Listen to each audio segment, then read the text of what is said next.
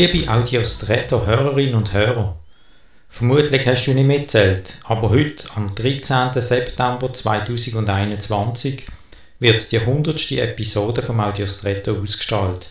Ich freue mich sehr darüber und hoffe, du dich mit mir.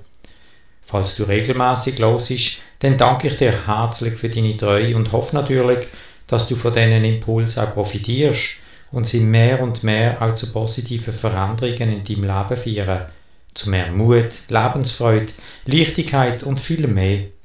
So oder so, Dankeschön für dies dabei sein. Und falls du den Podcast schon mal jemand anderem empfohlen oder ihn weitergeleitet hast, dann auch dafür ganz herzlichen Dank. Und falls noch nicht, dann freue ich mich natürlich, wenn du den Podcast in deinem Bekannten- und Freundeskreis weiterempfehlst. So oder so, gerade und besonders heute wünsche ich dir einen noch außergewöhnlicheren Tag als sonst.